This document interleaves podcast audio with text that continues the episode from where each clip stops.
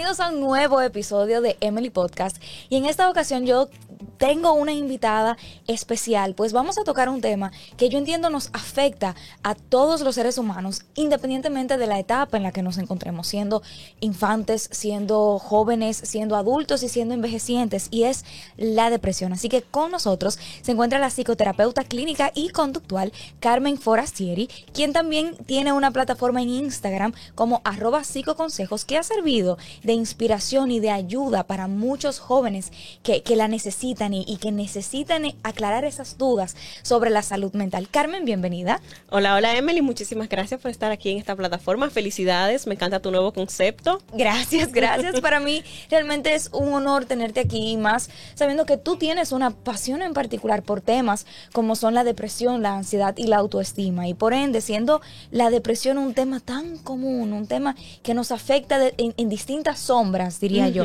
es importante tocarlo. Yo estuve viendo en en, tu plataforma que decías que a ti te interesa ayudar a recuperar ese bienestar en las personas. Y yo quisiera saber cuál es esa definición que tú tienes de bienestar. Mira, a mí me encanta ayudar a las personas, acompañarlos en ese proceso de recuperar su bienestar, como dices. Un bienestar es ellos sentirse conscientes, presentes, cómodos y en sí bien en sus tres distintas áreas, que son, por ejemplo, en, el área académica, en el área familiar, en el área social y también con ellos mismos. O sea, que es como algo integral de, de, todas las, de todas las áreas que componen a una persona. Ya tocando el, tema de depresión, que, que afecta inmediatamente el bienestar de cada quien, es bueno entender que la depresión es el principal factor individual de discapacidad a nivel global. O sea, independientemente de una enfermedad ya que tenga que ver con la salud directa, algo más orgánico, ese es el principal, principal factor que puede decir una persona y excluirlo de su vida laboral, de su vida sentimental. Por eso eh, eh, tiene un gran impacto en la calidad de vida incluso puede llegar a llevar a una persona al suicidio. Entonces, ¿cuáles son esos, diría, esas pautas para definir una depresión y no confundirla con esa tristeza que yo estoy sintiendo en un momento? Porque a cada rato vemos, ¿no? Yo, estoy deprimido, pero entonces después tuve otra faceta. Realmente... Hoy estoy deprimida porque, ay, pero mañana estoy bien. Un examen, me, me fue mal en un examen. Pero entonces, ¿qué pasa? Al otro día estoy, como, como dices tú, con una amiga disfrutando. ¿Qué pasa? La depresión es un trastorno del estado de ánimo donde no solamente se compone por un cambio de ahora estoy bien, mañana no. No, no, no, no. La depresión, como es un trastorno, tiene varias características. Yéndonos ya a lo que es el manual diagnóstico que utilizamos los psicólogos, el DSM5, podemos tener diferentes características. La persona tiene que estar bajo este estado de un estado de ánimo bajo, que se siente triste, quizás por tres, cuatro meses. Tiene que sentir seguidos seguidos. No Eso es, no es que hoy yo estoy triste y mañana estoy de party. No, no, no, no, no. Seguidos, como esta sensación de vacío, de tristeza, esta ausencia de placer, lo que se llama anedonia, abulia. No tengo placer, no tengo motivación. Lo que antes me producía placer ya no me produce placer. Lo que antes me, me daba motivación ya no me da esa motivación. Cambios en el apetito. A veces las personas tienden a comer más o a comer menos. También puede llegar a tener pensamientos catastróficos. Los pensamientos catastróficos son pensamientos tipo blanco y negro. Okay. Si esto no me sale mal, si esto me sale mal, todo me va a salir mal. Me voy para el otro lado. soy extremista. O muy bien o extremadamente muy mal, todo fatal. O sea que existe una, una polaridad incluso en el, en el pensamiento de la persona. ¿Y, ¿Y qué pasa, por ejemplo? Hay casos en los que vemos a una persona en las redes sociales feliz. Vamos a poner el ejemplo de, del caso del actor Robin Williams, que se, o sea, mm, realmente lo que, lo que lo seguíamos de cerca nunca vimos un rasgo de, depresión o algo y se veía feliz. O sea, ¿cómo se presenta así? ¿Cómo se, se ve el interior de esa persona? Yo le llamo a eso las caras de la depresión. Porque una persona puede sentir depresión y no querer mostrarlo porque se hizo muy famosa una frase hace años de que es más fácil yo mostrarme feliz a tener que mostrarme como soy y explicar por qué me siento así. así. O sea, a veces las personas usan máscaras y piensan que con esas máscaras ya los demás va a ser aceptablemente, o sea, va a ser, va a ser sociablemente aceptable, va a estar más cómodo con las personas y no tiene que dar explicación.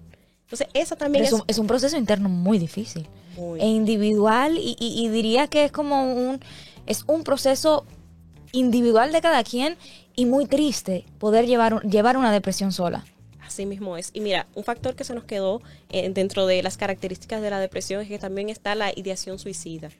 Tú no sabes la cantidad de personas que presentan ideación suicida y los padres no lo saben, que se cortan tanto en las manos, en el abdomen, en los muslos, que son los lugares más comunes para hacer lo que es el cutting. Ok, sí. Entonces, los padres no lo saben, las personas cercanas no lo saben, porque ellos prefieren quedarse con su dolor y, están como, yo les llamo como que tienen una gafa oscura, le digo a mis pacientes, y no pueden ver que realmente se les puede ayudar, que realmente podemos llegar al bienestar, que podemos sanar.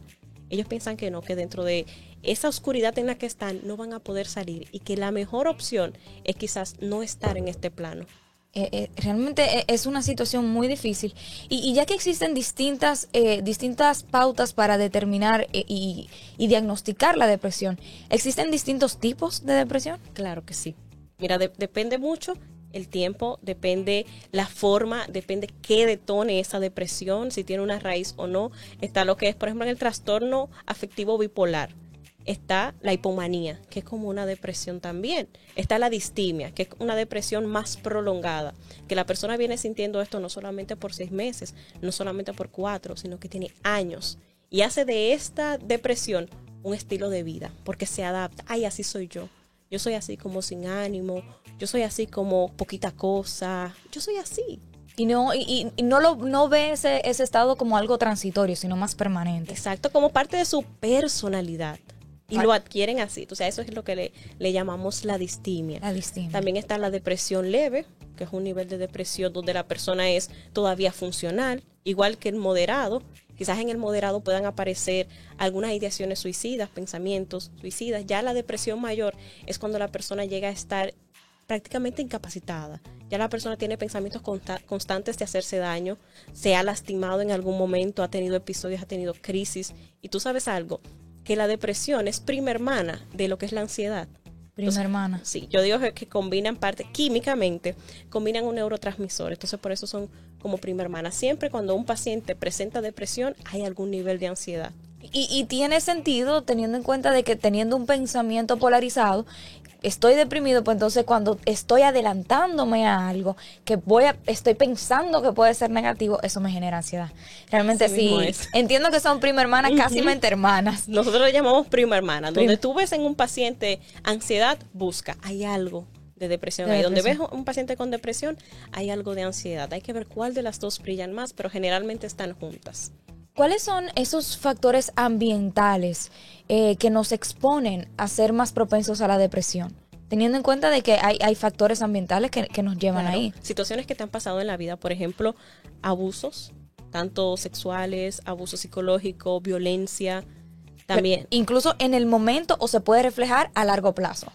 Tanto en el momento como a largo plazo, si no se trabaja.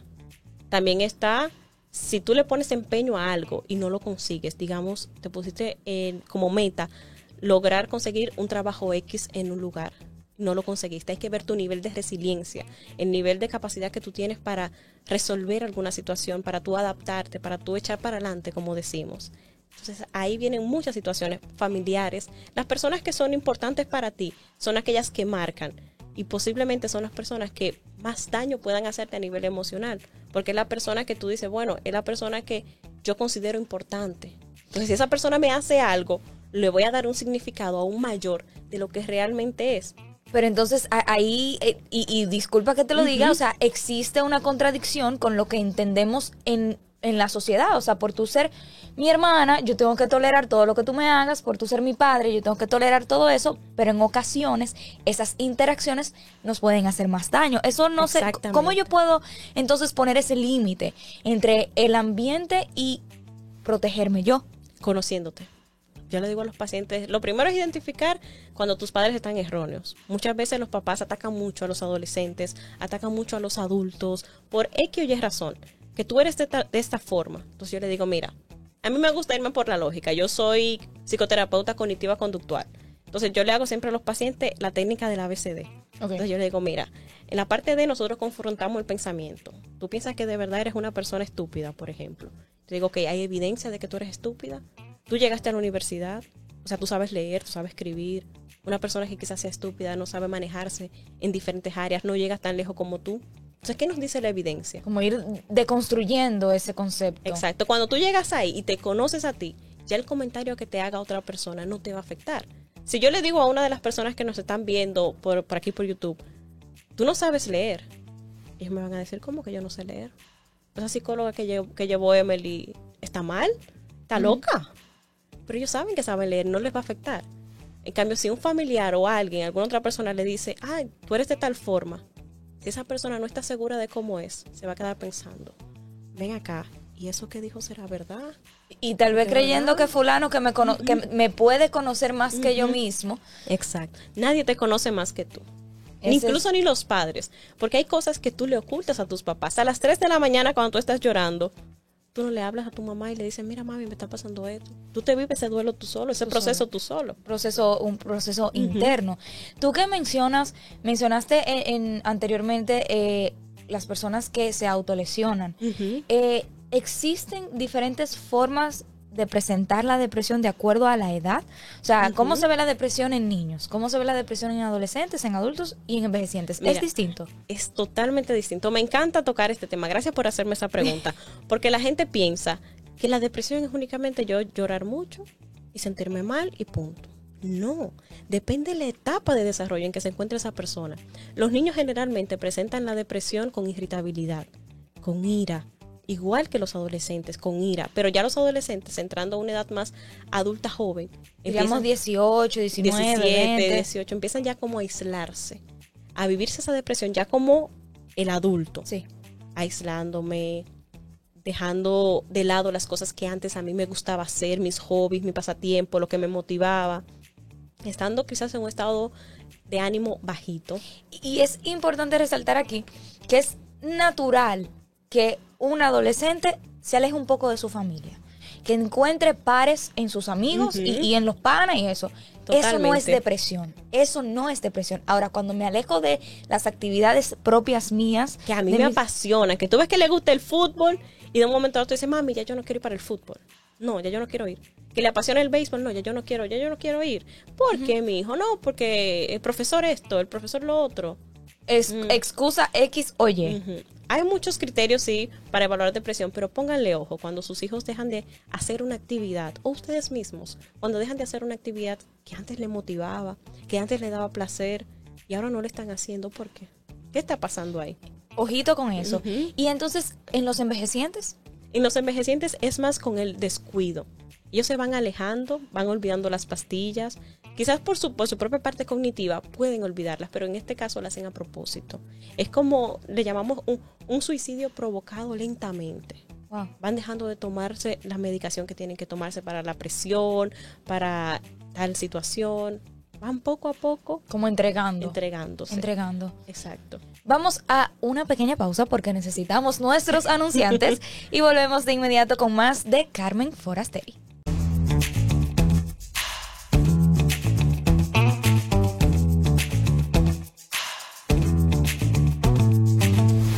Continuando con el tema de depresión, algo que a mí me, yo diría que, que me preocupa mucho es que en mi familia, no te voy a mentir, existen personas depresivas. Existen personas que han pasado por un proceso de depresión, que han podido salir de ahí.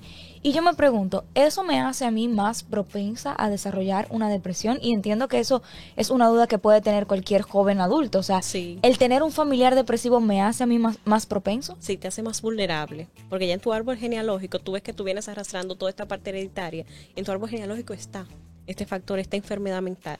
Es bueno ponerle ojo, es bueno que tú vayas de vez en cuando a consulta, ver cómo estás, ver si estás analizando, analizarte tú, ver si hay algunas creencias nucleares que puedan provocar en ti el hecho de que tú puedas caer en alguna depresión o ansiedad o alguna otra enfermedad mental.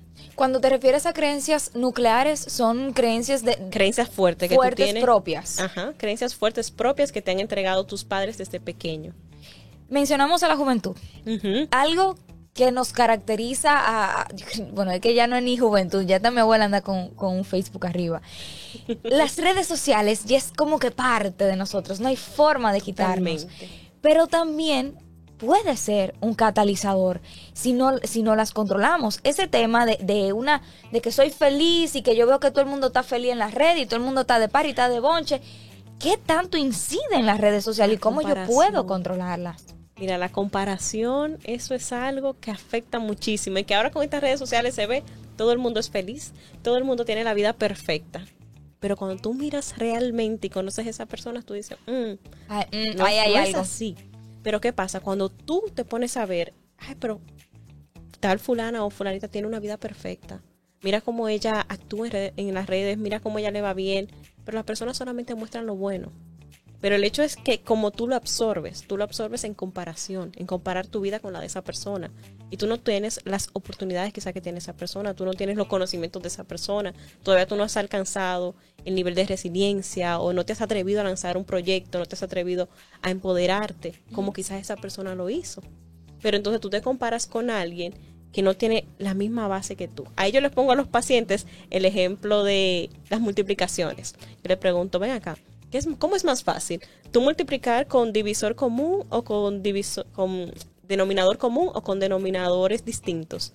¿Cómo es más fácil tú hacer una suma o una resta? Con denominador común. Común. Entonces, ¿por qué tú te vas a complicar comparándote con alguien que no tiene un denominador común igual que tú? Que no es igual que tú, compárate contigo. Así mismo. ¿Cómo eras tú seis meses atrás? ¿Cómo eras tú ocho meses atrás, un año atrás? ¿Cómo has mejorado? Cómo has cambiado, qué puedes mejorar, ¿no? yo trato de decir, ok, si, si en algo que no me fue muy bien, porque hay que decir la verdad, si hay, si hay un indicador que bajó, yo digo, ok, eso no es un error, eso es una oportunidad de mejora, y yo trato como de no eh, autolacerarme, que es tan frecuente. Te voy, te voy a dar algo que me encanta mucho poner en consulta, espérate, déjame, déjame hacerlo. Sí, búscalo, y te digo, o sea, la autolaceración y la culpa es tan y tan frecuente en nosotros los jóvenes, que a mí me preocupa muchas veces cuando cometemos un error o otro comete un error que nos afecta a nosotros, andamos nosotros culpándonos por los errores de los otros. Una pregunta, Emily. Eh, me imagino que están viendo aquí la se, cámara. Se ve ahí, se ve. Rolando, se ve. ¿De qué color es, es esta imagen, vamos a decirlo, este papel? Vamos a imaginar lo que fuera un papel. Mm, blanco. Blanco. ¿Verdad? Pero tiene puntos azules. Sí. Pero no es azul, es blanco. Es blanco porque el papel es blanco, pero... Ok. Entonces, ¿y los puntos azules dónde los dejamos? No son importantes. Si tú tuvieras que escribir aquí en esta historia de Instagram, porque realmente es una historia de Instagram, tú escribieras ahí. Bueno, tengo el, papel blanco y, si escribo, escribiría en o azul. Sea, es funcional, a pesar de que yo tengo puntitos azules. Sí. ¿Por qué me generalizas que por una sola situación, un solo puntito que te pasa en la vida, ya tú eres de esa forma? Ya tú has dañado la página entera. ¿Por qué tú me generalizas dos puntos? No, mira todo lo demás que hay, todo lo bueno que tú has hecho, todo lo bueno que tú has dado en algún punto de tu vida. Que algo te salió mal. Oye, todos somos humanos, no somos robots. Así es. Pero y todo lo que te ha salido bien. Así es. Entonces, no te generalices como un punto azul. Mira todo lo blanco que hay. hay? Carmen, hay, una práctica que, hace un, un, pana mío y es muy frecuente. Eh, y yo no sé si es saludable, porque es un poco extremista, pero sabemos que como las redes sociales es algo que siempre nos exponen y que muchas veces nos levantamos y lo primero que chequeamos es Instagram o estamos en el baño y ya no leemos un libro, sino chequeamos Instagram. Hay gente que de un momento a otro fue a lo quita. Y mi pana cierra Instagram un mes. Cierra Instagram dos meses y después vuelve. ¿Es saludable? Depende. ¿Qué tan importantes sean las redes para ti? Depende, por ejemplo, una persona como yo, que tengo mi proyecto, vamos a decir, psicoconsejos desde, desde el 2015 que tengo personas que me escriben por ahí, que ayudo muchas personas. El día que yo decida cerrar las redes, eso, ya es, no, sí, eso es. Yo tengo que llamar a mi psiquiatra y decirle, óyeme, estoy mal, cerré todas las redes, amárrame.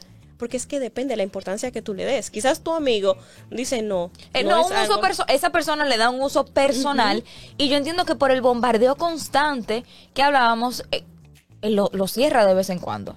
Entonces, para él, si él encuentra que esa forma de regularse es excelente, pues perfecto. Puede ser muy buena, pero es que depende de cómo tú uses las redes, qué tan importantes son para ti. Porque también hay personas que me usan las redes sociales para ellos expresarse. Quizás no tienen con quién hablar y se crean un Twitter.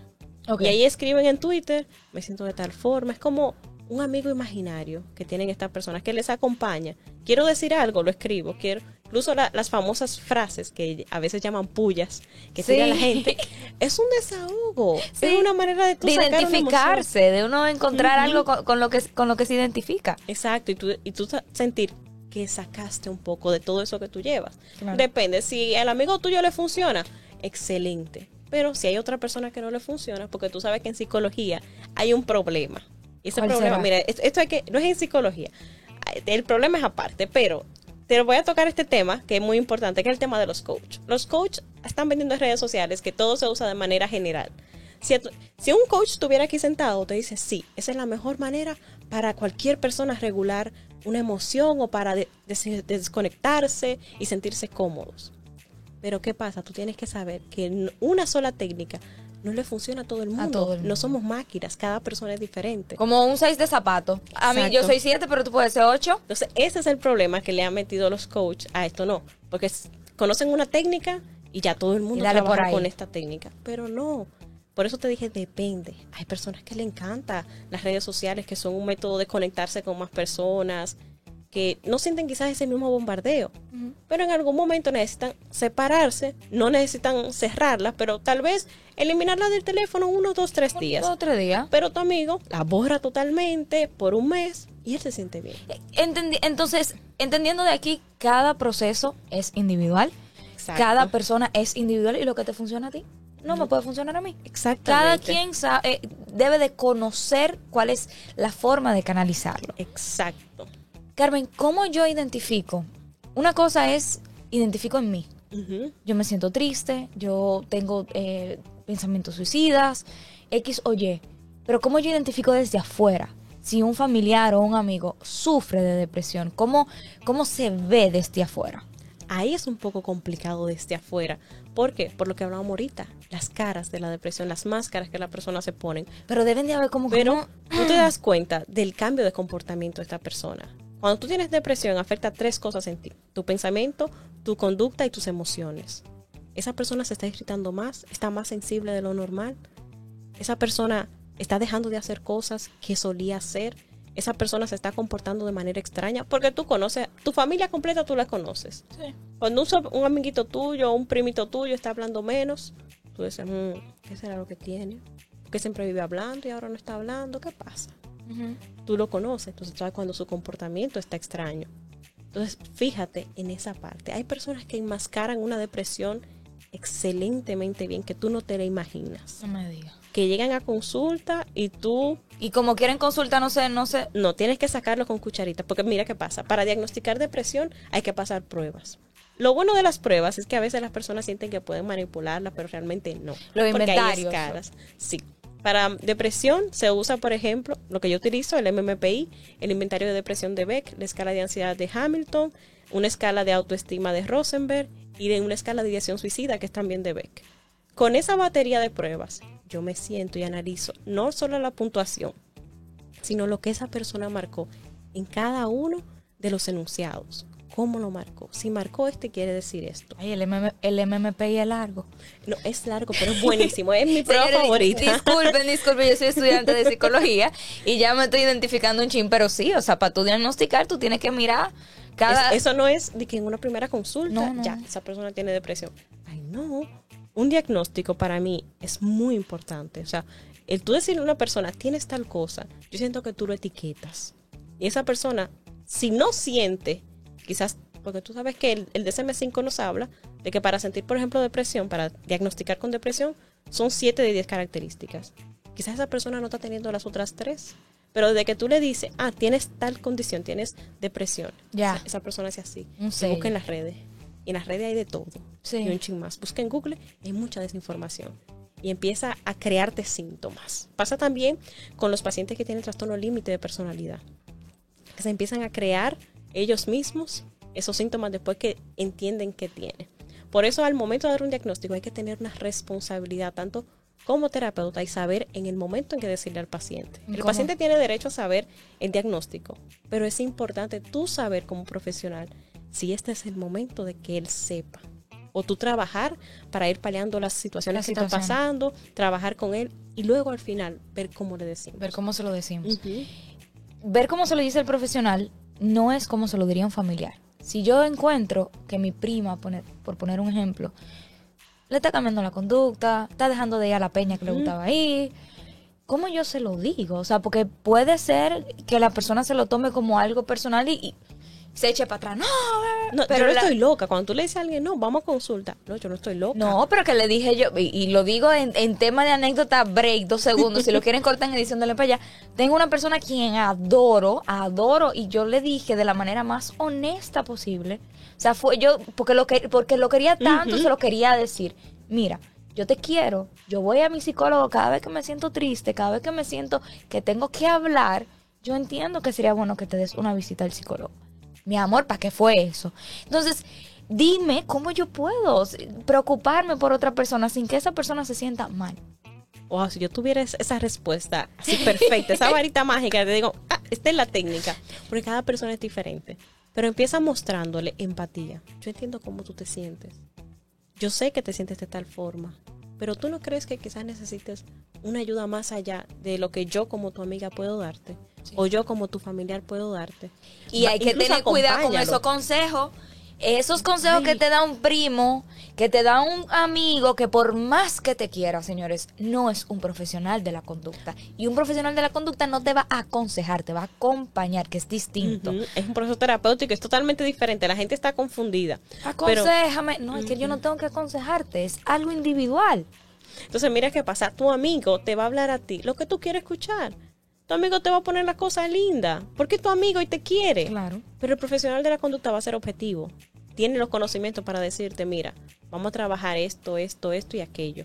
Hay que trabajar esto. Esto que tú estás haciendo, esta conducta, este pensamiento que estás teniendo, no es normal. Yo tengo en consulta pacientes que me dicen, Carmen, yo pensaba que las ideaciones suicidas eran normales. No, no son normales tengo consultas pacientes que me dicen ese tipo de cosas. O sea, que ya lo veían, ya normalizaban algo tan tóxico. Y realmente e, es, por eso que cuando eh, que me, me, interesa mucho saber cómo yo puedo acompañarte. Incluso ya, ya me dice una, una pauta, incluso llevarlo. Esa es, esa es la clave uno, a motivarlo hasta el punto de tú ir a la primera consulta. Después de que él va a la primera consulta y le hacen la historia clínica. Tú le entregas eso al médico, al, psicólogo. y la persona se siente cómoda. Porque dice, oye, me hablé de mí, hablé de mi vida. Incluso hay personas que me dicen, Carmen, pude sacar cosas. Porque la historia clínica, por ejemplo, yo la levanto no solamente de la parte básica, sino yo me voy hacia atrás. Yo sé que la cognitivo-conductual, tú que estás estudiando psicología y quienes me escuchen que sean psicólogos, estén estudiando, saben que lo cognitivo-conductual es aquí ahora pero lamentablemente hay que irnos para atrás a ver qué le ha pasado al paciente. Y hay que ser eclépticos porque hay que adaptarnos nosotros al paciente, no al paciente a nosotros. Entonces hay que ver qué pasó, qué puede estarme uniendo esta situación del paciente ahora con algo del, pasado? ¿Qué es lo que él me está repercutiendo ahora? ¿Qué está pasando? Así es. Cuando hablamos ya, y entiendo que es responsable hacerlo. Una depresión necesita intervención psicológica y necesita intervención psiquiátrica.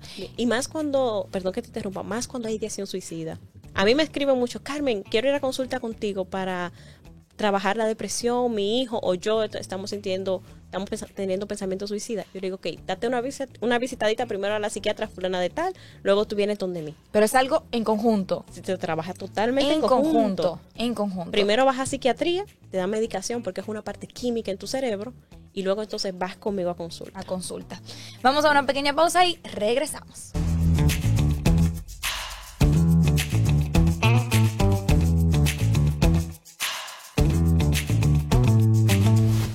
Yo tengo una duda ya que mencionamos a los psiquiatras y yo no quiero dejarla atrás.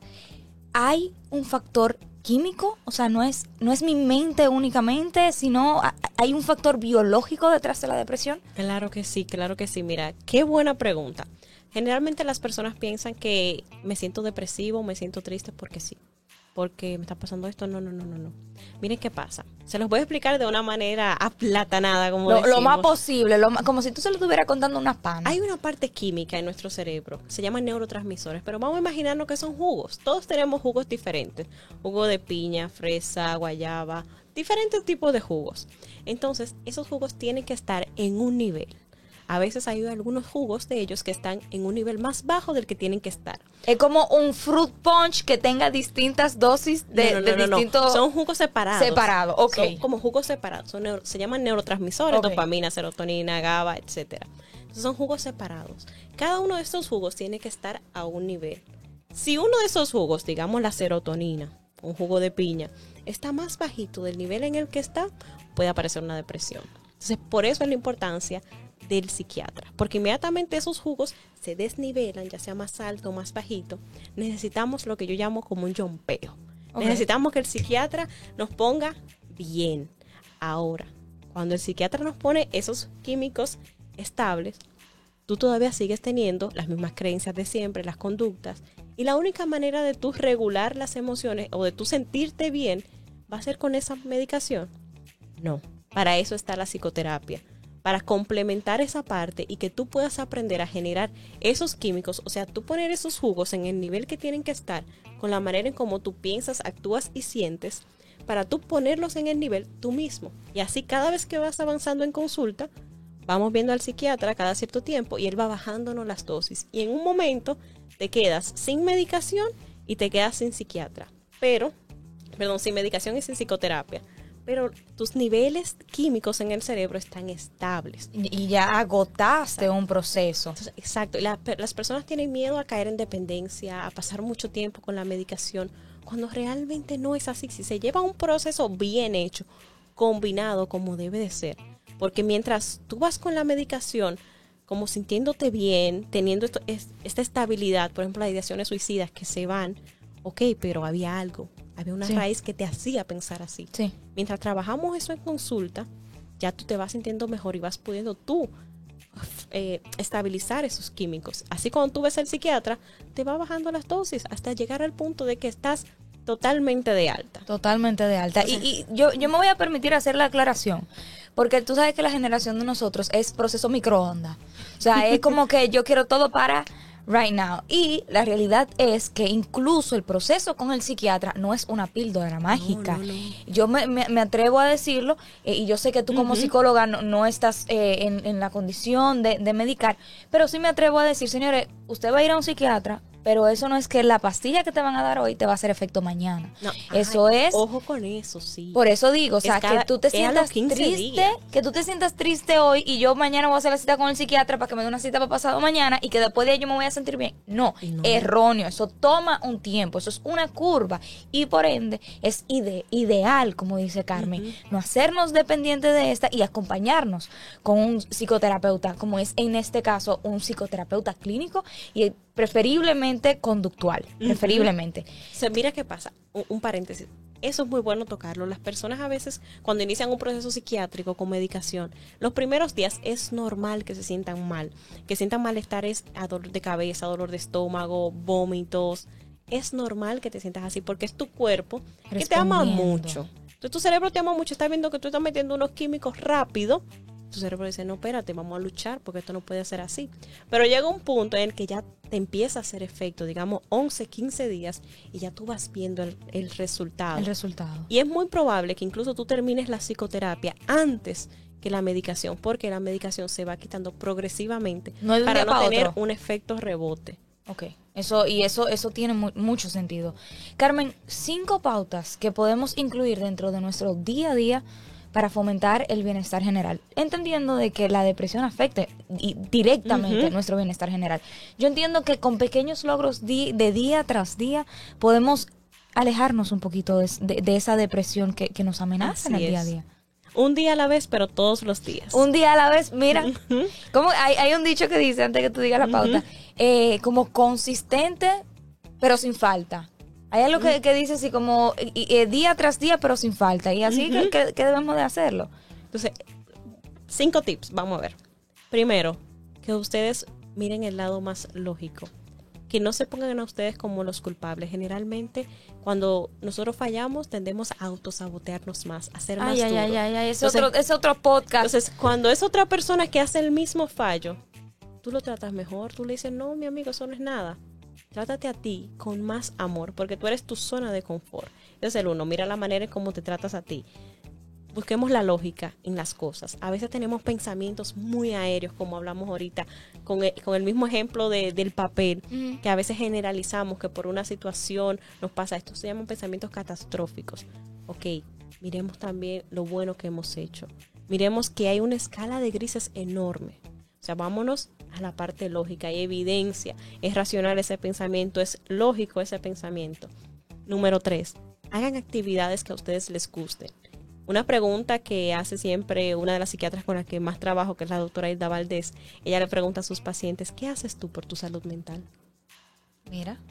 Entonces ellos dicen, me dijo ella una vez, ay, ellos me dicen de que me encanta ir a la playa. Ok, ¿cuántas veces tú vas a la playa? Ay, yo tengo como un año que no voy. Espérate, que ahí viene el testimonio. ¿Nos quedamos en cuál? En la 2. En, la 3. En la 3. Miren, señores, yo lo voy a decir en público porque, ajá, yo soy histérica con mi agenda. Yo, todo lo que. Carmen, podcast agendado. Lo más mínimo, la compra agendada. Y yo me dije, pero ven acá, de todas estas responsabilidades que yo tengo en el día a día, que son 15, 30, 40, ¿cuáles son conmigo? Cuáles son conmigo. Y me di cuenta de que en esa 20 o 30 de mi día no había ni dos para mí. Y yo dije, ok, ahora yo voy a cumplir conmigo, yo voy a cumplir con mi salud mental porque el estrés me estaba matando. Ahora yo tengo agendado los 40 minutos de ejercicio que yo tengo que hacer obligado para cumplir conmigo. Excelente. Me siento bien por eso. Disculpa, tenía que decirlo. es que un logro, es un logro porque lo común es que uno está cumpliendo con todo el mundo menos con uno. Porque uno se olvida de uno. Mira, eso es otro podcast, porque la gente piensa que es egoísmo. no. Es realmente no. Eso es realmente lo que se llama amor propio. tú cuidar de ti, tú poner límites, tú decir, este es mi momento. Sí. O sea, de número tres, vamos por ahí mismo. perdón, número cuatro. El amor propio. Señores, el amor propio no es solamente ir al salón. Chévere, te sientes cómoda, te sientes feliz. Alineamiento y balanceo. Pero mira también cómo tú manejas los límites. Qué tan difícil se te hace a ti decir que no Mira también la culpa, cómo tú la manejas. Eso es amor propio. ¿Qué cosas haces tú por tu pareja que le demuestran a él que tú lo amas sin tú tener que decírselo? Haz una lista enorme, ¿verdad? Pero entonces, ¿y tú? De esas cosas, ¿qué haces tú por ti?